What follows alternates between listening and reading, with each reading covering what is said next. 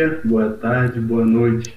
Começa aqui o podcast mais clubista do Brasil e, na minha opinião, do mundo. Quem está falando aqui é Gonçalves, da cadeira Vascaína. Forte abraço aí. Fala pessoal, bom dia, boa tarde, boa noite. Aqui é o Marcos e a alegria do dia é que hoje não teve jogo do Botafogo. Bom dia, boa tarde, boa noite. Aqui é o Queixo e a tristeza do dia é que teve jogo do Flamengo hoje. Bom dia, boa tarde, boa noite. Aqui é o Matheus Flusudão e a alegria do dia é saber que eu sou cabeludo diferente daquele careca. Então, deu fusão na cabeça. Beleza, pessoal. É, então, como é de costume, né? Hoje a gente vai iniciar falando do jogo do Botafogo. Então, infelizmente, ontem foi, foi esse dia, esse acontecimento. É, hoje já um pouco menos emocionado de forma negativa com o meu time, é, um pouco mais relaxado, um pouco mais distraído também com as coisas, é, me fizeram esquecer do, do jogo que foi ontem. É, acho que eu posso falar assim de uma forma é, mais crítica, né, em relação à atuação do Botafogo ontem, não especificamente falando do, somente do jogo, mas eu acho que é importante é, hoje falar de alguns pontos é, que para muito botafoguense já, já, era, já eram nítidos, só que a gente acaba deixando né, um pouco de, de se atentar a alguns detalhes, porque vai na emoção do time ter, ter, ter tido uma troca de técnico que parte, grande parte da torcida estava pedindo, talvez é, assumindo não o técnico que o pessoal esperava, mas dentro da realidade ali daquele momento. E basicamente esse novo técnico teve dois bons, três bons resultados, né? Se a gente pegar o empate entre aspas, é no clássico, que não deixa de ser um bom resultado, apesar do bom desempenho, e as duas boas vitórias também sendo do esporte e do Palmeiras.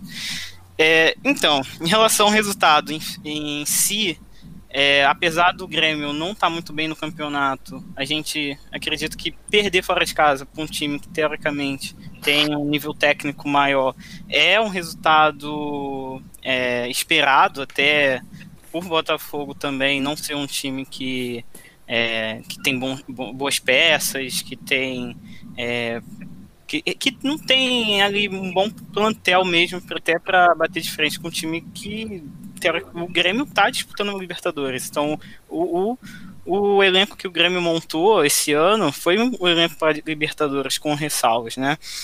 Mas eu acho que esse jogo, basicamente, ele demonstrou algumas é, limitações que o time já, já vinha mostrando, como eu falei, é, que, que foi muito fruto também do mau planejamento assim, de forma bizarra dos dirigentes atuais do Botafogo. É, ano passado o que se conversava muito era referente à questão da SA. Então acho que o, todo botafoguense esse ano é, tinha uma maior esperança de a SA né, sair, funcionar, acontecer e o Botafogo é, de futebol, né, a parte de futebol é, fosse gerida por uma empresa é, e que fizesse crescer o time, que fizesse fazer um time é, com, com investimento, pegasse as, as dívidas que o Botafogo tem, que não são poucas, é, e começasse a colocar o Botafogo no treino. Eu acho que hoje a gente já, já tem uma, uma um banho de água fria porque a SA tá com muitas incertezas, né? é, atualmente, um tempo, umas duas, uma semana atrás, os dirigentes soltaram uma nota falando que também por conta da pandemia, por conta do interesse é, externo né, em relação ao futebol, é, em relação à SA, foi menor, ou, por mais que eles já tenham arrecadado né, uma parte do dinheiro, mas hoje o que Botafogo tem basicamente está dentro dessas limitações. O jogo ontem demonstrou isso, é, principalmente quando a gente olha para o campo, olha para o elenco do Botafogo e vê que é, não tem criação e vê que o que quem ali está no meio de campo são jogadores que teoricamente são volantes e como eu brinquei na, no podcast passado a questão da ausência do Foster, mas o Foster é um mal necessário, a gente já previa isso. É, o Foster ele tem suas deficiências, mas com, sem ele é pior ainda, porque o Renteria é um jogador muito mais. muito abaixo né, em relação a essa saída de bola. O Caio Alexandre fica sobrecarregado nesse, nesse, nesse estilo de jogo ali, nessa função. A gente estava sem Honda também, porque ele pediu para ser poupado, né? Porque o Honda, é, bem ou mal, é um jogador consciente, ele sabe quando que ele não consegue é, se dedicar 100% ao jogo. É, e basicamente foi isso que aconteceu. O Botafogo veio com uma proposta de jogo que não tinha um ponta, porque o Botafogo hoje não tem esse ponto disponível, então o Matheus Babi acabou ficando ali na, na ponta é, esquerda, né? É, sendo subutilizado e tendo que, que marcar, ajudar na marcação. É, e o Grêmio explorou bem esse, esses pontos, apesar de eu achar que o Grêmio não fez um grande jogo também, apesar de eu achar que o Grêmio não é brilhante, como eu já vi o Grêmio ser outras vezes, eu acho que o Botafogo foi muito mais limitado, assim, um time realmente limitado.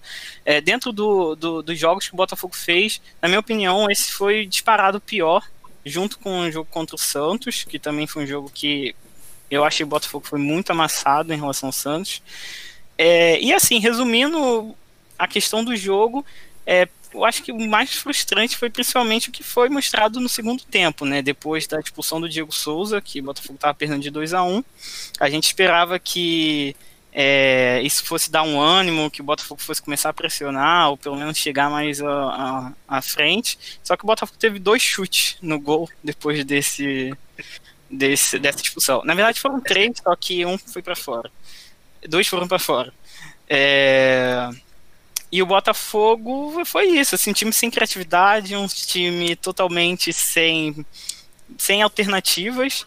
É, Matheus Babi sendo sacrificado, jogando como ponta. O Juan ainda é muito imaturo, ainda não está pronto para ser a solução do Botafogo. O que mostra o planejamento. O, o Luiz, Henrique foi vendido, ok, é uma receita que o Botafogo precisava e o Botafogo não tinha os direitos principais dele, mas o Luiz Fernando também, não tenho detalhes da, da, da, negociação, mas eu sei que ele foi como acho que empréstimo até o ano que vem pro, pro Grêmio. Não sei porquê, qual a compensação financeira que o Botafogo teve, mas o Botafogo se desfez das suas duas principais é, é, válvulas de escape de, de, de, velocidade e simplesmente não teve reposição. Veio com a história do, da questão do Calu, só que o Calu a gente já claramente vê que ele não é uma solução para um jogador de, de, de, velocidade. Ele é um jogador que hoje ele não consegue mais ter explosão, ele se atrapalha bastante. Apesar de achar que o nível técnico dele é bom, acredito que o Calu ele ainda precise ainda precisa é, encontrar sua posição, que eu acredito que não é nas pontas, é mais por dentro. Então, assim, é, resumindo já, falei bastante. É, eu acho que o, o, o que Botafogo hoje está passando é só um resultado de um não planejamento para uma possível não SA. Então, infelizmente, a gente está nessa situação. É, agora é ver, né, o, ao longo da semana que a gente tem um jogo, dois jogos importantes, né, três na verdade, que é o contra o Goiás na segunda-feira, que o Goiás também está com uma sequência de jogos absurda. Joga amanhã e joga segunda e jogou contra o Flamengo essa semana. É, e vai vir para o Rio, né? Viajar. O Botafogo tem dois jogos em casa e um jogo também é, no meio de semana na Copa do Brasil. Então é acompanhar, não com muitas esperanças em relação a muitas soluções, muitos é, desempenho. E espero que o Botafogo tenha essa sorte Fluminense está tendo e comece a vencer pelo menos os jogos importantes, os confrontos diretos e comece a, a ficar mais lá para cima. Que seja no meio da tabela, mas é triste ver o Botafogo na situação que ele está hoje.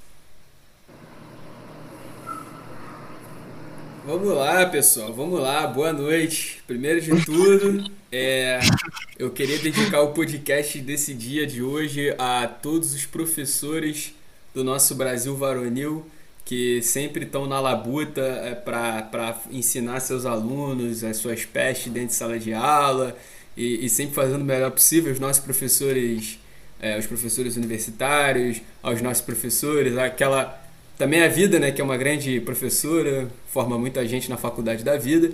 E você, vocês aí que vão estar ouvindo não vão estar vendo. É porque eu, eu aqui eu tô fazendo a gravação de capacete.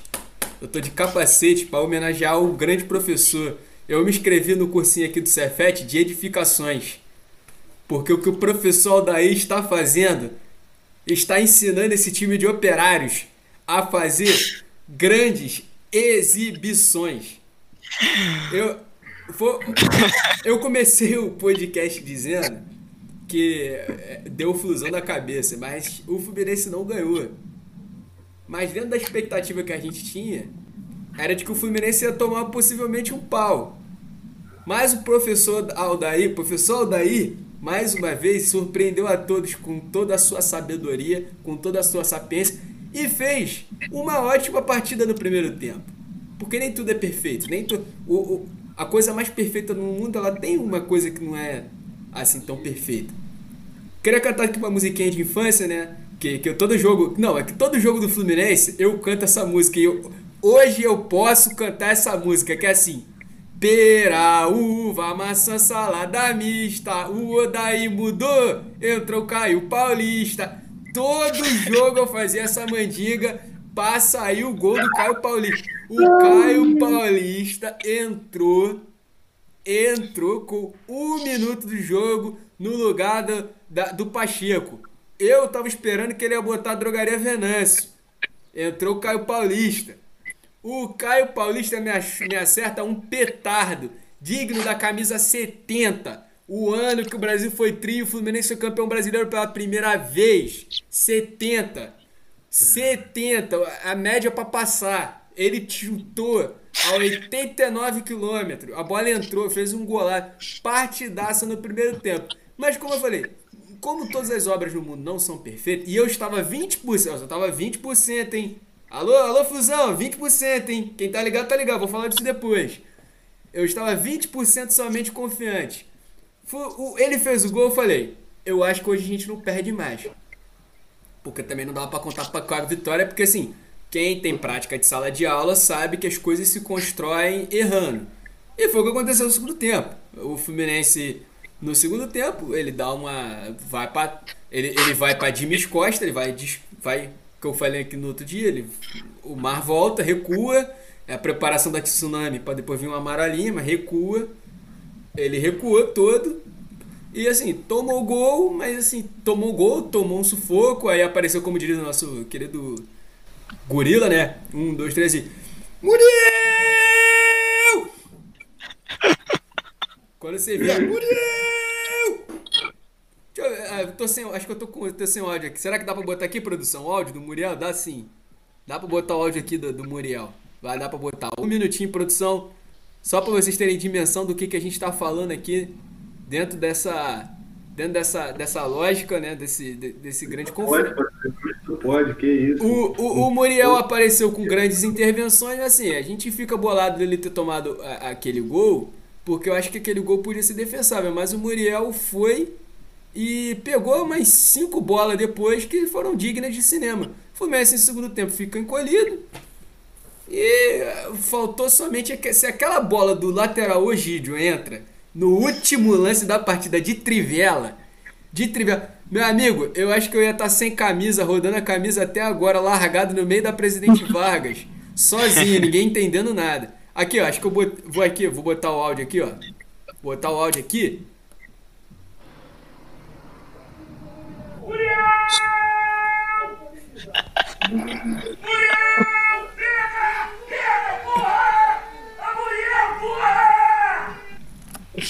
Porra! o Muriel ontem foi um muro.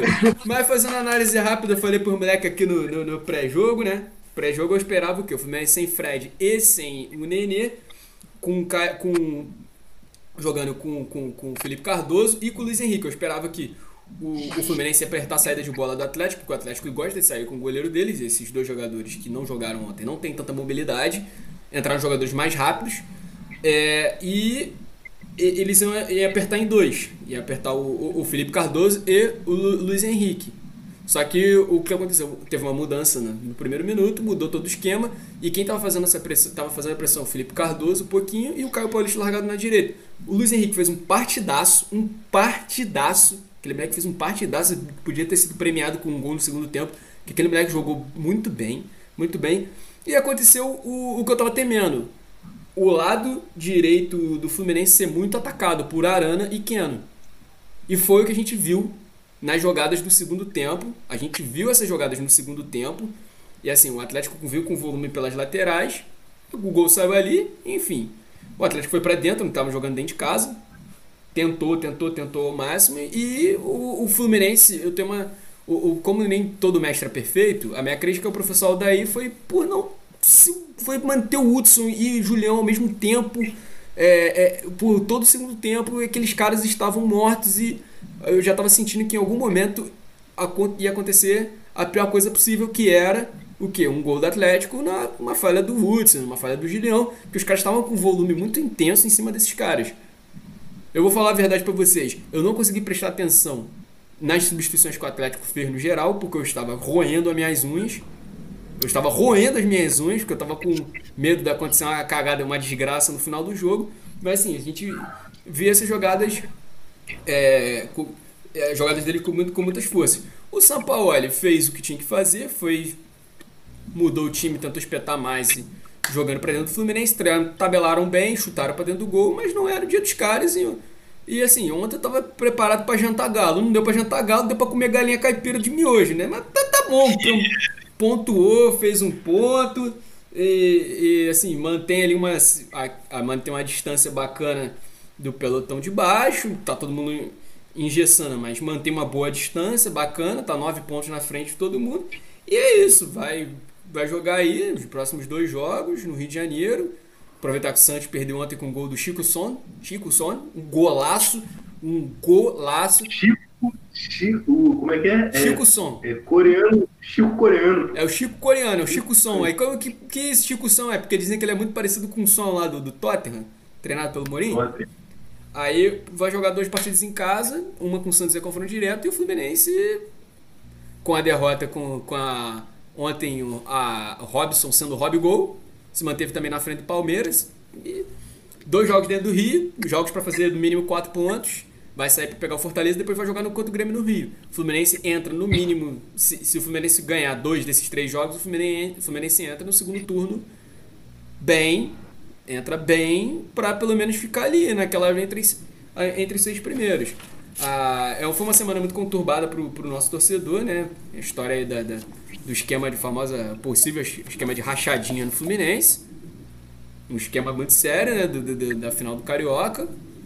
O, uma denúncia trazida aí pelo blog do Paulinho, que, dizendo que no Fluminense é, tem que garantir 20% e todo mundo ganha do presidente ao faxineiro. Aí eu fiquei pensando, pô, podia ser faxineiro do clube, ia ganhar uma merreca, né? Pelo menos ganhar um, ganhar um, um farm assim, né? Natal tá chegando aí, 13 terceiro um farm de um milhão e vamos ver aí, né, o que, que vai acontecer. Mas a postura do time ontem foi muito boa e é o que eu espero é, é, é, é isso. É um, uma partida bem encaixada, como foi o primeiro tempo, e sabendo mudar o repertório do segundo.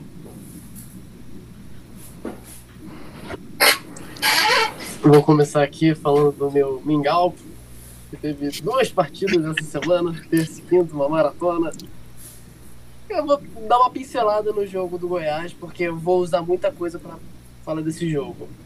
Assim, o jogo do Goiás, o Flamengo foi o mais diferente, assim, desses jogos mais recentes, assim, desde o começo, jogando, assim, não, não, não acho que o Flamengo jogou bem, bem, mas, assim, foi um Flamengo que martelou mais, foi, não à toa o time junto com, acho que finalizou 31 vezes, é, acho que foi a primeira, o time que mais finalizou num jogo, junto com o Atlético, contra o Botafogo, Botafogo, se eu não me engano.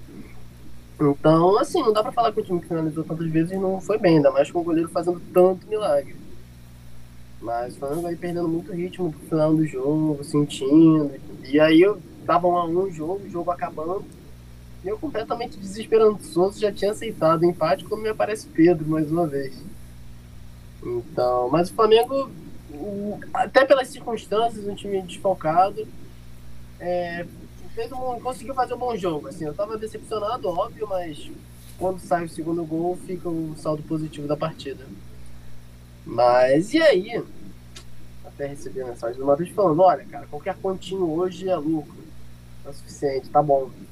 E eu, eu tinha levantado a mesma coisa antes, da, antes dessa semana começar no último podcast. E, e de- depende muito. Por que que acontece? O empate. O empate é um resultado ruim? É razoável. Mas é aquele resultado que você aceita. Mas você não vê como resultado bom. Você não acha que foi um resultado normal. Era o Flamengo ter ganho hoje. Era o Flamengo ter ganho hoje. Por que era o Flamengo ter ganho hoje? Se você compara o time de hoje, se o Flamengo perdesse contra o Goiás, seria criticado. Por quê? Ah, porque não tava com uma maratona. Maratona tava começando. Por quê? Porque o time não tava tão desgastado fisicamente como que tá hoje. Sendo que essa questão física do Flamengo depende muito em alguns setores e em alguns jogadores específicos. Porque o time, no geral, é um time tão, tão desfalcado e bom, digamos assim, como o do Goiás. Eu acho que o empate hoje é, tão, é, é quase tão normal quanto o empate contra o Goiás. Até pelo que os dois é, adversários fizeram, até pela colocação que eles estão. Por quê? Porque pensa o seguinte, ó. Pedro continua no ataque. Obviamente, Pedro um pouco mais desgastado, mas até pela posição dele, pelo que o Pedro pode jogar, não tô falando que o Pedro é um jogador ali, ficar cabeça de área, ficar parado, mas ele consegue fazer uma partidaça sem correr muito tempo, porque o cara tem um pivô, o cara tem essa postura de atacante mais tradicional, tranquilo. Então, o Pedro não, não tem, não tem tanta diferença de um jogo pro outro assim. Então, você tem a volta do Everton Ribeiro, e que não estava bem hoje e tal, nem acho que foi tanto desgaste físico, até pelo que ele, pelo pouco que ele jogou contra o Brasil, contra o Brasil, pelo Brasil, então já tem uma incorporada. E ao mesmo tempo tem a volta do Diego. Também, de certa forma, né, comparado ao Gerson, hipoteticamente, é um ganho. Na esquerda, você tem a saída do Bruno Henrique, entra o Lincoln. Então, assim, o ataque ficou muito equilibrado. Por quê? Sai o Michael, entra o Everton Ribeiro. Sai o Bruno, é, sai o Bruno Henrique e entra o Lincoln. Então fica um ataque equilibrado, digamos assim. A zaga. A zaga continua também equilibrada. Por quê? Sai Felipe Luiz, entra um reserva direto. René. Na lateral direita, entra, entra o Isla, sai Mateuzinho. Lateral direto. Substitu- entra o titular. E, nas, e não, ali naquele miolo no meio não tem tanta diferença. Eu acho que o Flamengo tem um grande atacante, um grande atacante, um grande zagueiro, que é o Rodrigo Caio. E o resto, essa está sendo a grande incógnita do Flamengo. Tem quatro jogadores que estão. Que, obviamente, um mais do que o outro, mas são todo mundo ali mesmo que. do mesmo saco. Então não tem tanta diferença assim. Não dá pra falar, "Ah, o Flamengo perdeu por causa que o Tuller estava na zaga hoje. Não. Mas beleza. Então, não acho que a zaga estava tão diferente da do jogo passado e o Hugo continuou no gol, agarrando, jogando bolão. Então, assim, eu acho que são dois times equilibrados com um detalhe: o meio-campo. Por quê? Cara, não dá pra você cobrar Thiago Maia o Ilharão, que estão jogando uma maratona. Não, não é só jogar um terço, estão jogando uma maratona de jogarem bem. Então, é, a minha grande preocupação era o meio-campo. Cara, no meio-campo hoje você ganha jogo. Futebol hoje depende muito do meio-campo, e isso não só no futebol, mas no Flamengo, pela proposta que o Flamengo dá. Eu acho que o Flamengo vai muito, tá indo muito mal esses últimos tempos, por quê? Porque o Ilharão não tá jogando a mesma bola, por exemplo. Mas, então essa era a minha grande preocupação. E ao mesmo tempo, você tem um jogador que nitidamente sentiu mais essa maratona, essa volta da seleção, que foi o Isla. O Isla também jogou terça, jogou 90 minutos. Não, não, é, não à toa o gol nasce ali pela direita. Então, assim, eu acho que dá pra isentar mais a zaga. Não à toa, eu acho que o gol é compreensível. Eu acho que o Isla não ter jogado bem é compreensível. Entretanto, o ataque eu não acho tanto. Por quê? O Flamengo botou na cabeça que essa ideia de realmente jogar 45 minutos finais é uma boa ideia, sendo que isso é muito estúpido. É muito estúpido, cara. Isso não faz o mínimo sentido. Por quê? O Jorge Jesus aguentou a maratona que aguentou ano passado, o Flamengo jogando com aquele esquema titular, não é porque era a ideia de jogo do Jorge Jesus, mas porque o elenco não tinha essa variedade que tem hoje. E por quê? Porque ele decidia os jogos no começo. O Flamengo corria, fazia o jogo correr a favor dele. Matava o jogo no começo para depois ir controlando o jogo. O que o Flamengo faz hoje, não joga o primeiro tempo, deixa tudo para o segundo tempo, que os jogadores naturalmente vão estar mais desgastados, e ao mesmo tempo pega um placar para ele virar. Pega, dá pro time, ó, joga no contra-ataque para correr atrás de você. que foi o que aconteceu hoje, um pouco. Então, assim, cara, o time que tá é, fudido de elenco, fudido de lesão, cara, tem que jogar mais inteligente. E o Flamengo teve, essa é a parada, o Flamengo teve a oportunidade de, de jogar mais inteligente hoje.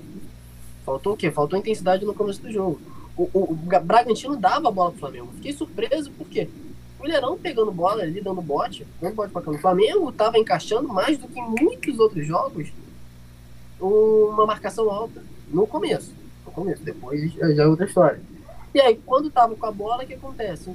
Não, não tava assim, tesão de fazer gol, não tava com aquele negócio. E isso passa muito por um cara, que é o Diego. O Diego tá ali aberto, tá com, tá com o peito aberto no meio campo. E se faltou um pouco de criatividade, eu acho que passa muito pelo Diego, porque o Diego prende muita bola. Porque o Diego não gera criatividade. Tem que foi o Diego hoje no jogo. O amiguista aí se pergunta. Sei lá, cara, eu acho que. Enfim. Então acho que o Flamengo teve a oportunidade, cara, de ficar aí com a bola e mata o jogo logo no, logo no começo, cara. O ataque estava de certa forma completo. Não, não, aproveitou, não aproveitou esse momento. E é um jogo, obviamente, que o time tá mais reserva, não tá com a mesma coisa, e os caras que entram não jogam bem. Lincoln entra, não joga bem, Vitinho entra, não joga bem. Então eu acho que esse resultado é mais compreensível não por ser um time que jogou terça, mas por ser um time quase todo reserva assim como era do Goiás. Então eu acho que o, o empate hoje seria quase um pouco menos, mas um pouco mais, né, na verdade, um pouco mais compreensível que o empate terça. Mas ainda assim, eu acho que era um resultado que o Flamengo entra assim, cara, até pelo que o Bragantino estava no começo do jogo, dando a bola pro Flamengo, cara, o Flamengo era para ganhar. Então, um a um é razoável pelo que os jogadores jogaram os, que reserva, os reservas que tinham oportunidade, tinham responsabilidade de fazer alguma coisa e não fizeram. Mas no papel, no papel, não acho que era o que estava se esperando. O Flamengo acho que até conseguiu ir mais inteiro do que se esperava para esse jogo. Agora, mais um a um, acho que foi justo pelo jogo que aconteceu. Falei pra caralho. Ah, falou bonito, mas falou é... bonito. Falou, falou, falou. Foi. Acho que todo mundo hoje foi necessário falar, falar um pouco mais é. mesmo, a rodada, a rodada pediu.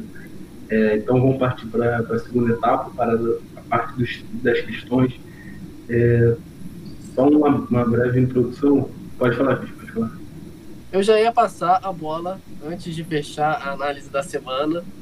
Para você também ter seu espacinho, porque você tem coisa para falar. Você é. Pra falar do que se imagina. É. é. Qual é a sensação? Primeiro, primeira pergunta. Qual é a sensação de tomar um pé na bunda Luiz Felipe Scolari e ver ele indo depois de 500 tentativas para, outro para outros técnicos e para o Cruzeiro. E segundo, quais as expectativas para Pinto do Vasco? Então vamos lá, vamos lá. É, algumas coisas. Primeiro, então, eu tenho pauta para todo mundo aqui. Então não quero monopolizar o programa, mas eu tenho uma pauta para todo mundo, para cada um, então vou, vou ser rápido e dinâmico. Mas, é, primeiro vamos falar sobre a rodada do Vasco. Cara, para mim a rodada do Vasco foi excelente. Não passei sufoco, foi tranquilo, uma das melhores atuações do Vasco nesse campeonato brasileiro. Muito tranquilo, sem estresse nenhum, ontem, pá, deitadinho, pá, namorada de boaça, de boaça. E partindo disso, partindo dessa brilhante atuação do Vasco, eu digo que estou até confiante o domingo me deu uma confiança para domingo tranquila. É, e sobre a, a tua pergunta, fez perguntas, cara, primeiro, Luiz Felipe Scolari. Cara, me surpreendeu muito. Me surpreendeu muito Também. porque é, ele já tinha recusado o Cruzeiro. Então, no mínimo, no mínimo, o Cruzeiro fez uma proposta muito ruim para o clube. Com certeza, o Cruzeiro foi no desespero e falou: aqui, a toca da raposa é tua, a partir de agora, tá? Só assinar. Mano, deve ter sido nesses moldes. Porque, cara, ele tinha dificultado, assim, de forma linda, não quero. E um dia, dois, acho que foi um dia depois, dois dias depois, o cara aceita. É, não, e no anúncio com um sorriso no rosto. Não, gratidão ao clube. Sem bigode. Ah. Foi gratidão ao clube. Gratidão ao clube. Cruzeiro foi campeão da Copa do Brasil em 2000, se eu não me engano. Foi gratidão ao clube. Cruzeiro já fez muito por mim. Cara, o sorriso que o cara tá foi, foi no mínimo estranho isso. Mas eu não tenho como esconder que, porra, decepção, né? O cara, o cara não, não foi pro Vasco, mas foi pro Cruzeiro, que, pô, convenhamos. Pô, o Cruzeiro tá na Série B, bem mal na Série B, bem mal na Série B. Mas enfim, não vou entrar em mérito não de, de Cruzeiro Vasco aí, porque não é o momento, o, o futuro dirá, o futuro dirá. É, agora, sobre as piadinhas de quinta série com Mr. Sapo. piadinha de quinta série, parceiro, acabou. Quinta série que não. Vi muito jornalista falando, mas aqui o programa é sério, o programa é sério, na seriedade, vi, vi coisinha de, de outros jornais aí. Não, não, aqui nada disso. Cara, primeira, primeira impressão, vi lá, primeira impressão, pá, falei, fudeu, fudeu. Maluco, fia a porrada em geral. Mano, eu falei, cara, primeiro treinamento, ele vai dar até um soco na cara do Felipe Bastos, quando o Felipe Bastos começa a dar aqueles pulinhos dele, mano. Primeira impressão.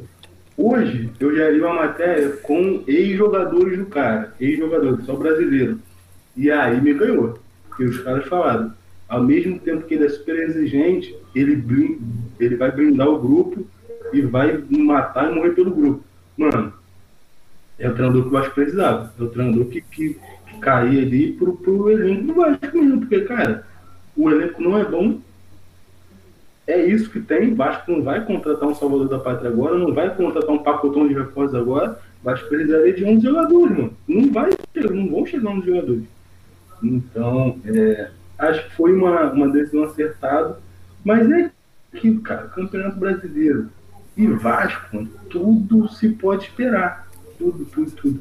É, é muito doido. Mas eu tô tranquilo, mano. Infelizmente não vai, não vai trabalhar domingo, não vai chegar, não vai comandar o time na beirada de campo domingo. Mas vamos lá, né? Um jogo muito difícil. Mas enfim. Vai, vai, vai ser doideira, mano. Vai ser doideira, mas eu tô falando que tô, tô confiante. Acho que o Vasco não vai inventar. Vai pegar o mesmo esqueminha contra o Flamengo, 4-4-2 básico. Torcer pro Thiago Galhardo sentir alguma coisa com 30 segundos de jogo, porque se ele não sentir dor, gol dele, já é certo. Gol dele. É certo. Porque, pô, o maluco saiu do Vasco, cara. Cara, tinha o Galhardo daquele maluco que foi da entrevista semana passada no Esporte Espetacular. A, atrás dele tinha duas portas retrato dele com a camisa do Vasco. Mano, não, não, dá, não dá. Enfim, é, antes de eu passar para minhas pautas aí, eu... fala aí, Matheus, quer, quer levantar uma bola. Eu, eu quero fazer, na verdade, duas, uma pergunta é, pinta como eu pinto ou pinto galo? Liberando aqui a vinheta, rapidinho. A, a, a, Cara, já falei, já falei aqui, aqui a parada é seriedade. Aqui a parada é seriedade, mas. Deu pra ver a vinheta? Não, não passou não, mano. Passou não. Então pera aí, tem que botar a vinheta aqui de novo.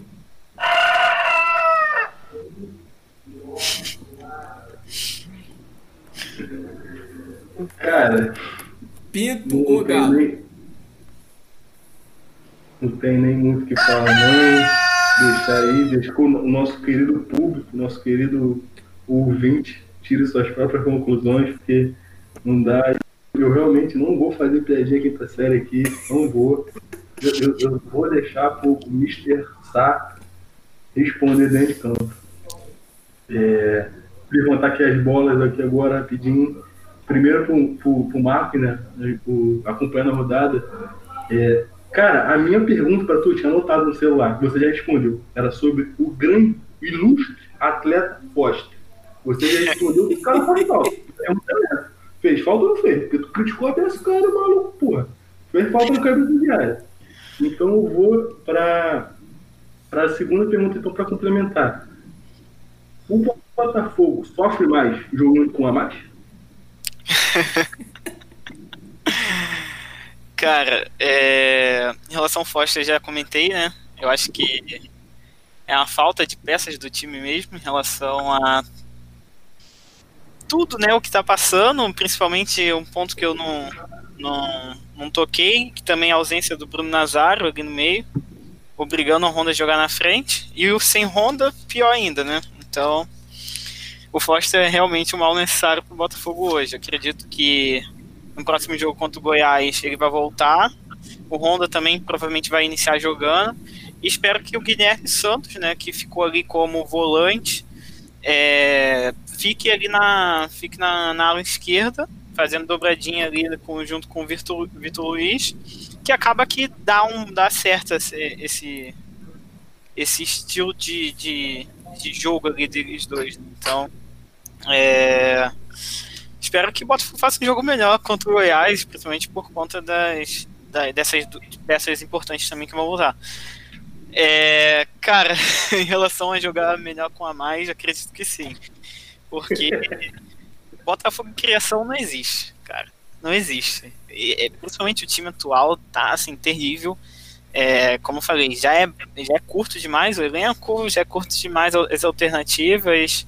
E o Botafogo é um time previsível, só que ele acaba ali saindo né, em, alguns, em alguns lances. Não é um time veloz. É... E jogando com a menos, meio que, principalmente nesse jogo, o Grêmio obrigou o Botafogo a jogar, né? E o Botafogo não queria jogar. Então, quando eu vi ali, cara, cinco minutos, foi cinco minutos, acho que foram cinco, oito minutos de acréscimo, eu falei, meu Deus do céu, pra que isso tudo, cara? Não precisava ter acréscimo, de verdade. É, é isso, assim, eu acho que é, o Botafogo prefere que o time venha pra frente.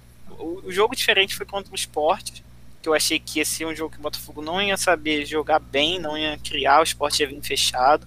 Acho que o Jair Ventura também, como eu tinha comentado, né? Jair Ventura queria mostrar o time de uma forma diferente e acabou que fez um jogo bom pro, pro Botafogo. Espero que o Goiás seja a mesma coisa. O Goiás vem aqui falando, ah, vamos jogar, vamos para cima, e aí o Botafogo a favor dele, né? Se o Goiás vier fechado, querendo levar um empatezinho ou um gol no contra-ataque, Aí eu acredito que vai ser talvez pior para o Botafogo.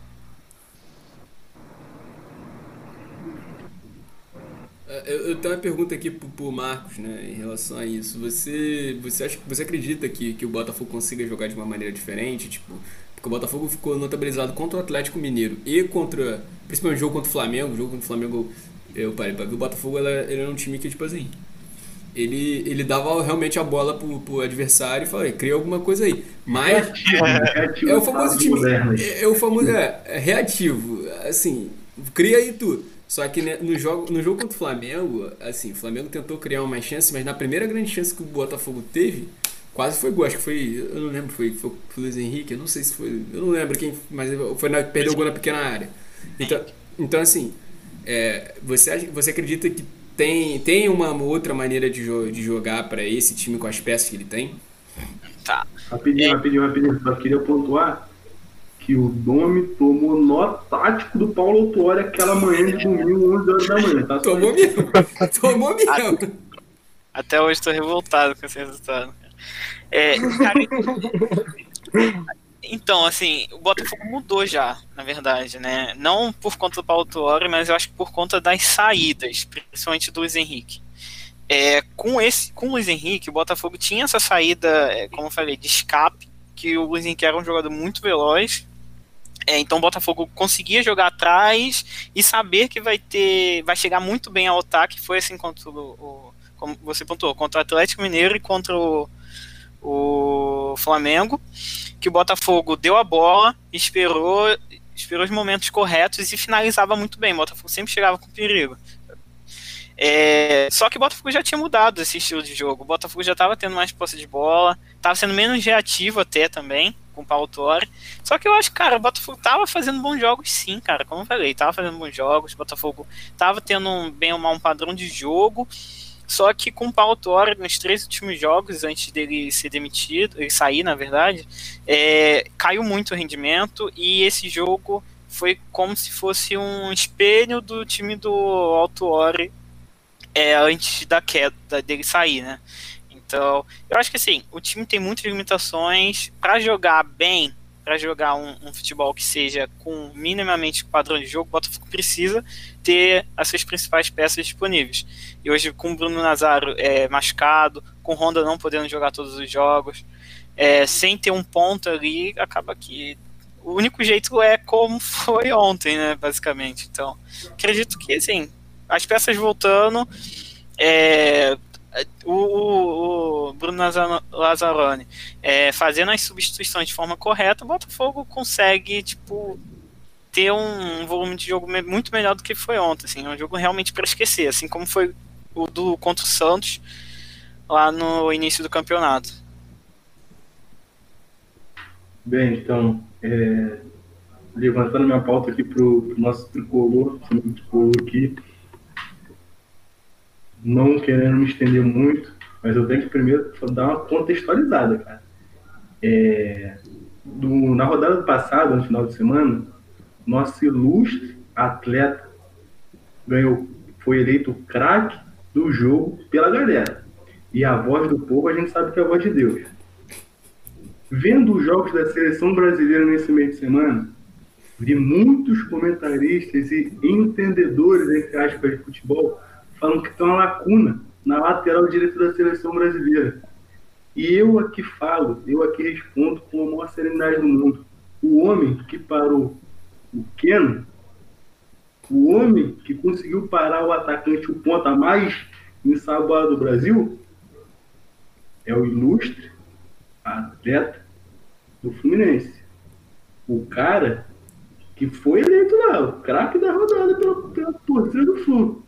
Então eu quero levantar a bola aqui pro Matheus para ele discorrer sobre esse atleta, falar sobre esse atleta e responder sim ou não.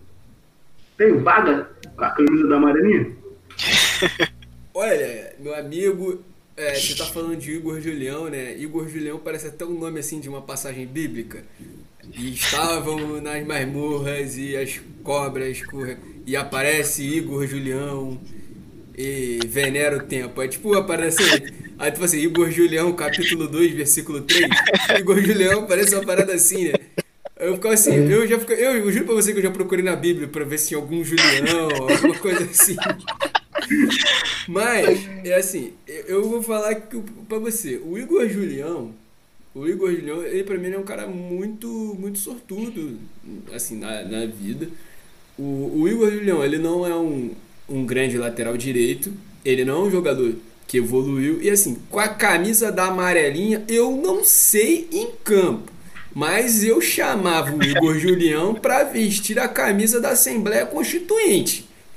Eu chamava. Eu votava. Ah, vou, votar, vou votar no lateral Igor Julião. Ele sabe das coisas. É aquele cara, sabe, tu conversa com as pessoas assim, ah, tu vai votar em quem? Não, vou votar no, no fulano. Ele sabe das coisas. Ele, ele, o cara, o cara sabido, um cara sabido, entende as coisas. Mas assim, o Igor Julião, ontem, ele fez. Ele, o Fluminense fez um bom primeiro tempo, mas o segundo tempo do Fluminense teve uma queda de rendimento muito grande. Ele deu um carrinho providencial demais na área, um lance, mas ele já estava começando a tomar bola do Keno, que eu descobri que Keno é porque ele era o pequeno, mas ninguém que conseguia chamar de pequeno chamava de Keno. Agora eu quero só que você me chame de Teus. Não quero se chamar de Mateus, eu quero ser o Teus. Ah, qual é o teu nome? Teus. Por quê? Porque assim, porque eu quero. Aí, assim, o, o, o pequeno ontem estava. Em, é, ontem o pequeno estava ensaboado. Teve no final do jogo ele estava bastante ensaboado. Como corre aquele pequeno, hein? Corre, como diz meu pai, corre mais que notícia ruim. E assim, o Igor Julião, cara, o Igor Julião, ele não, ele não é um grande jogador. Ele não é um jogador para plantel de Fluminense. E ele também, e, e, o pior, não explica o Igor Julião ter oito anos de profissional no Fluminense. Por isso que eu chamei ele de um cara sortudo. O Igor Julião, o Igor Julião subiu em 2012. O Igor Julião, olha como é que são as coisas no Fluminense. O Igor Julião era o lateral direito titular da última vez que o Fluminense chegou na final da Copinha. O Fluminense perdeu a final pro Corinthians de 2012. Sabe quem era a reserva dele? Sabe quem era a reserva desse time? Fabinho, do Liverpool. Caraca. O Fabinho é cria do Fluminense, mas nunca jogou pelo profissional do Fluminense. Ele foi vendido pro Rio Ave. No Rio Ave ele ficou umas temporadas, foi pro Porto. Do Porto. O, o, no outro dia mandaram aqui a notícia da venda do Fabinho e falar não, que uma venda técnica e tal. Mas a gente aproveita porque nós temos ótimas reposições. Nós temos o Wallace, que era um bom lateral direito, era um bom lateral direito. E nós temos o Igor Julião. Os caras venderam o Fabinho pra ficar com, com o Igor Julião. E daquela e aquela geração da copinha inteira, daquela geração da copinha inteira do Fluminense de 2012 ali, o único, assim, teve alguns que tiveram sobrevida. Quem era atacante daquele time era Marco Júnior. Era Michael, que o Michael que teve um problema com, com cocaína e tal. Mas o resto, Fernando Neto estava no outro dia no Paraná, no Vitória. Ronan, eu sei que tinha vencido vendido pro Porto B, não sei nem o que aconteceu. O resto, Silésio, o goleiro, não, né? O Wellington Carvalho, tá, a última notícia que eu tenho foi jo- jogador do Tupi. Mas assim, os caras preferiram o Igor Julião na lateral direita. Então, assim, eu acho que se você juntar o Rafinha, Garrafinha com o Igor Julião, a lateral direita do Brasil vai ficar otimamente servida. E na minha opinião, o atleta Igor Julião passa muito mais confiança. Pai. Eu tô sendo bem tranquilo aqui. Tu sabe que eu, eu sou fã desse atleta, tanto no Instagram, tanto nos blogs, quanto dentro de campo. E- Ele me passa bastante segurança. E- Água coca latão, água coca latão! Mary, Mary! Eu não sei fazer aquele. Só ele sabe, só ele. Eu não sei fazer, mano. Mandar um abraço pro negão aí, negão da BL, nosso parceiro. Negão da Velha Branca. E tu falando, cara, eu me lembro o Igor Julião, ele com esse tempo de casa, eu não sabia que ele tinha esse tempo de casa, ele me lembra muito o lateral Henrique do Vasco. E também tem oito anos de profissional no Vasco, foi fazer o primeiro gol dele no profissional esse ano contra o Goiás na Copa do Brasil. Então o cara tem oito anos de, de, de profissional no gol. Um retrospecto bastante positivo para um lateral como ele é que chega na linha de fundo com uma facilidade incrível. Mas tá aí, ganhou vaga, Vou enfim. fazer só um último comentário É. aqui rapidinho. Tu falou de um gol. Caio Paulista. Caio Paulista fez o primeiro gol na carreira de acho que 3, 4 anos ontem. Falaram que ele ia fazer um gol desde sub-13. Eu não sei se é verdade, eu prefiro não acreditar não. Mas tá bom. Fez um gol e deu uma assistência, mano. Tá 1 barra 1. Não, vai- Tem, tem, tem horas que a gente torce pra ser fake news, mano, porque não adianta. É, é, é complicado mesmo. Aí, rapidinho. E Eu tenho, eu tenho uma, eu tenho uma pergunta aqui pro, pro, pro queixo, hein? Não posso esquecer. pô, também tem, deixa, deixa eu só concluir aqui, deixa eu só concluir meu, minha linha de passe. É, terminando então aqui minha, essa minha, minha meu bate-bola aqui, né? Já estamos caminhando pro final também, que tá dando, tá dando tempo. É, queixo, sendo bem sincero, muito falou desse, desse, desse rodízio aí que o Flamengo vem fazendo, muito falou dessa maratona que o Flamengo fez essa semana, jogo terça e quinta. Jogou jogador A na, na, na terça, jogador, jogador B na, na, hoje, mas eu queria te perguntar, o que mais fez falta hoje foram os 30 minutos de acréscimo de terça-feira ou, ou não, mano? Ou foi realmente certo? Por quê, mano? A quantidade de acréscimo que teve terça-feira, meu, se tivesse outro, eu metia 4x1 tranquilamente. Meu Deus. Minha resposta será o silêncio. Essa resposta não merece. Essa pergunta não merece minha resposta. Ah, pelo amor de Deus, não, não vai, não vai. Quinta noite, finalzinho de semana, é sexta, eu tenho que estar lidando com isso. Não, não. Pô, mano, mas o jogo de terça-feira foi pra aquela quantidade de acréscimo mesmo? Eu, eu não vi, eu quero, quero saber. Só... O quê? O jogo de terça foi pra aquela quantidade de acréscimo mesmo? Foi ok? Foi razoável? Mano, eu, cara, sem, sacanagem, eu não lembro, assim, de quanto, quanto foi de acréscimo? Foi acho que 6 ou 8. Cara, eu Foi acho que foi seis. seis. Porque, Foi tipo, não seis. foi nada que. Tipo, não foi nada que me chamou a atenção. Cara, eu acho que é sempre razoável esse tempo, assim. eu acho que qualquer jogo de seis minutos é razoável. Principalmente com o VAR. Eu acho que não, acho que não teve nenhuma situação. Mas, pô, quinta substituição. Mentira, eu nem ia falar de substituição, o Flamengo só fez uma. Mas e tem uma observação. Tem uma observação Tá aqui. vendo ó. como a minha pergunta fez sentido? Tem- Tá vendo? Tem uma observação no Nossa. comentário aqui, que foi o Pedro falando depois do gol, falando pro juiz. Pode acabar aí, professor. Foi polêmico. Isso foi, no mínimo, caso de polêmica. Não, mano, porque eu acho que a parada. A minha, a minha pergunta merece ser respondida, tá vendo? Calma, ó, de- deixa eu ver se eu não tô. Se não me falha, falha a memória, eu posso estar aqui se errado. Mas eu, ó, deu 5 minutos de acréscimo. E o Domi reclamou pra cacete. Eu, eu, eu, não, eu não sei se estou confundindo o jogo. Mas eu acho que se deu 5 minutos de acréscimo, o Flamengo reclamou muito, achando que era pouco. E aí teve alguma situação, eu acho que foi uma falta. Isso eu real não, não tô, lem- tô lembrando muito por alto. E eu acho que demorou, demorou, se acresceu de acréscimo. En- Então por isso que o Pedro reclama. Por quê? porque os malucos do Flamengo já estavam putos com o tempo que foi dado. E acabou de aparecer notícia aqui no celular que Everton Ribeiro vira preocupação. Puta que pariu, tá? É, Concentrei até. Mas eu acho que o Flamengo tava reclamando de ser pouco tempo. Teve alguma situação a crescer, se acresceu um minuto. E aí, por isso que eu ia falar, tu tá, agora tu quer acabar, acaba logo, justo também. Mas foi no mínimo polêmico ele assim que ele o Pedro a câmera pega assim agora você pode acabar. Aí o juiz ouve aquilo e faz assim pi, deixa sair e faz assim. Foi no mínimo polêmico. Foi uma polêmica que precisa ser discutida. Por que, que o VAR não viu isso? Infração. Qualquer pedido do Pedro é uma ordem.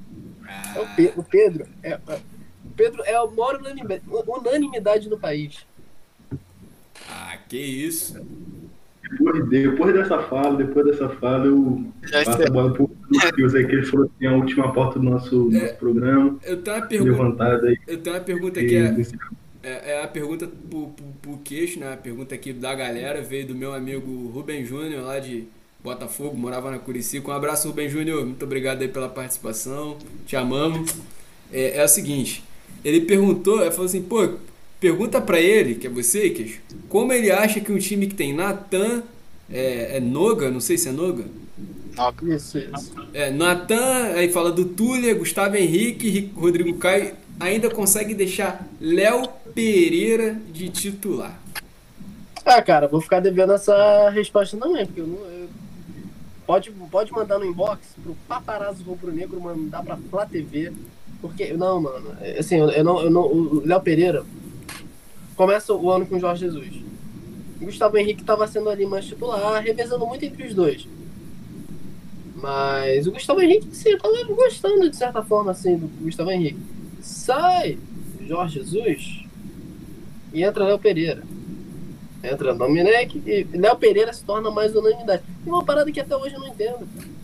Léo Pereira, não, nem acho que em função desse jogo, que esse, esse jogo em especial nem xing, eu acho que foi um dos jogos que eu menos xinguei Léo Pereira.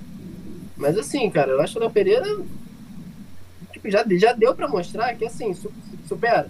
Vamos tentar outros malucos. Pô, o Natan entrou bem. Noga também mandou bem. Caralho, tem outras referências aí. Vamos dar uma variedade. Hoje eu entendo até. Beleza, tranquilo. O time aí tava com um pouco de peça, mas, mano, no geral, não, eu não consigo entender, cara. Porque o cara continua sendo a primeira e segunda opção do lado do Rodrigo Caio. Então fica, ficou aí devendo também, porque eu não consigo entender. Léo Pereira pra dar um bote. Ou o cara dá um bico, vou reproduzir a mesma fala que eu falei semana passada. Ou ele dá um bico, ou ele deixa o cara passar. Pablo Maria ao contrário. Puta que pariu. Pelo Sim. visto, esse Pereira não é Pereirão, ele não resolve as coisas. Ele deixa as coisas passar. Depois dessa última, última levantada aí do Matheus, eu acho que a gente pode, pode se caminhar pro final. Não sei se quem, alguém tem mais alguma Só vou contar uma coisa. comentário aí a levantar. Eu vou levantar uma coisa. Tava aqui, começou a chover, fechei aqui a janela pra não dar barulho aqui no podcast. Aí eu perguntei, pô, por que está chovendo? A resposta é óbvia, gol do Lincoln. Lincoln. Lincoln. Juro pra você. Cara, começou a partida. Lincoln ali na ponta. Eu falei, Lincoln na ponta é resultado. Tá, tá com cheirinho de coisa boa. E, cara, bizarro, porque o Lincoln, quando joga de atacante ali pra jogar de pivô, é aquele cara assim que você pega a bola, você não precisa de uma lente, assim, uma televisão 4K. Você vê a expressão de medo do cara. Você vê ali que ele só quer se livrar da bola, sei, lá, tipo, ele não quer estar ali. Me deixa no banco que é o meu lugar. Mas os técnicos insistem, falam, não, mano, eu quero te ver no campo. Você não apresenta nada pra isso, mas eu quero te ver lá, beleza. Pô, na ponta, até no começo desse jogo, ele ali pegando a bola, tentando dri- driblar. Não jogou bem, não jogou bem, mas, mano, você vê outra postura de jogador, fiquei, caralho, Lincoln tá passando. Lincoln, Lincoln vai brocar hoje. Lincoln vai brocar. E aí, rola o lance do gol. Eu pensei que era o Bruno Henrique. Eu falei, nossa, o Bruno Henrique é muito foda mesmo, cara. Pô, o cara aí, pô, cabeçado, oportunista. E fui ver a Lincoln. Eu falei, caralho. A parada tá confundindo com o Bruno Henrique, porque a parada tá boa.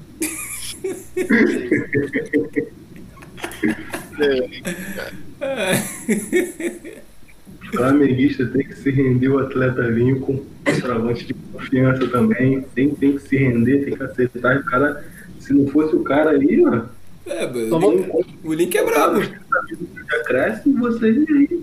É um vou, pontinho nas só vou do time. fechar com uma coisa. O flamenguista ficou muito puto do Pedro ter saído. E o Pedro também jogou o técnico na fogueira falando que ele tava bem. No, tipo, falou, ó, perguntaram se tá bem. Ele falou, não, eu tô bem. Não, tipo, meio que não sei por que sair. E aí os caras levantaram da comissão técnica falando, olha só, cara, o cara aí tá jogando uma porrada de jogo. Aqui os números, o rodízio do Domené, falaram, olha, o cara tá propenso a lesão pra cacete. E o flamenguista meio que não aceitou e tal, beleza. Imagina se o Pedro se lesiona nesse jogo. Porque o, o Everton Ribeiro jogou mais ou menos também, e aí, no final do jogo, o cu de todo flamenguista trancou. Agora, olha o Everton Ribeiro jogando bolão.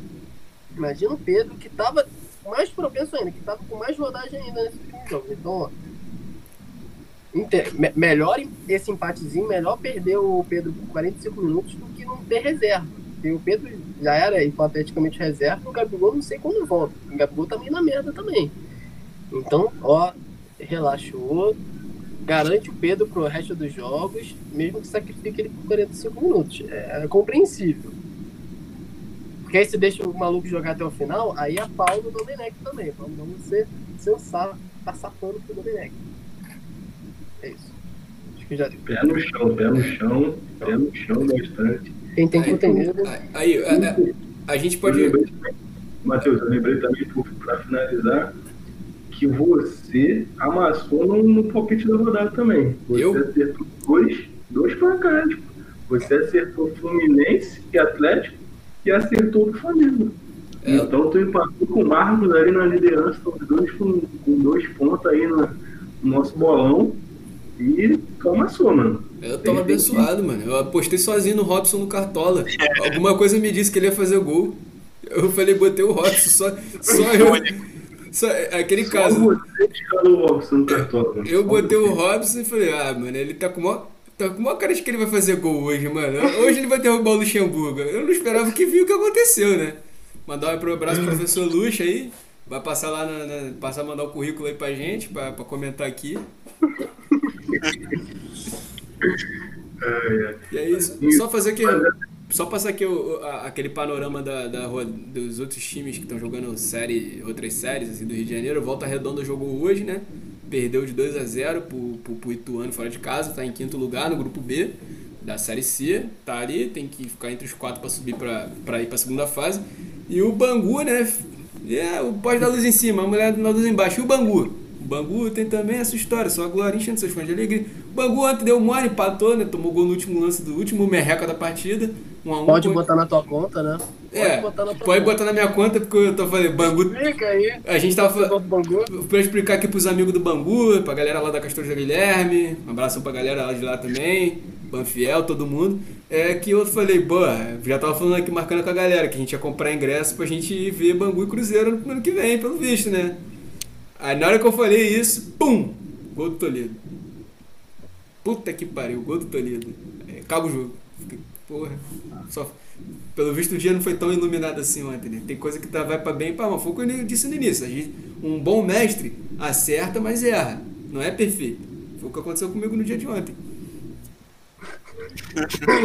E, e fazer uma, uma última pergunta, que é a seguinte, a gente fez aquela discussão lá da, da, do- da torcida do Vasco, se alguma outra torcida. Fazer uma pergunta, fazer uma pergunta pra gente comentar no próximo podcast, que é a seguinte. Qual é o melhor nome de time brasileiro mais a palavra VAR? Tipo, Varmeiras, Varmengo, Vasco. Qual é o melhor? Eu tinha que fazer uma votação sobre isso. Eu já tô chamando de RB Vargantino, né? Porque estão reclamando aí de um pênalti. Qual é o melhor o nome mais VAR? Conju- Conjugado. Depois desse questionamento, eu sou obrigado a finalizar o programa. Já começa o próximo, a gente já vai começar o próximo respondendo essa, essa pauta aí, mas depois dessa, 11 horas, eu sou, sou obrigado a finalizar o programa, rapaziada. É, brigadão para quem ficou assistindo. Mais uma vez, parabéns pelo dia dos professores. Com certeza tem algum professor aqui ouvindo. Um abração para a galera do Texas, nos Estados Unidos, que ouviram o podcast. A gente tem cinco no Texas. Sim. Isso aí, pessoal. Tamo junto. Valeu, gente. Valeu, pessoal. Valeu, pessoal. Valeu. Beijão, professores. É, mandem sempre bem. A- a- Aprendam com o professor daí que milagres acontecem na sala de aula. E tamo junto, ruma tudo aí, todas as vitórias possíveis. Pinto.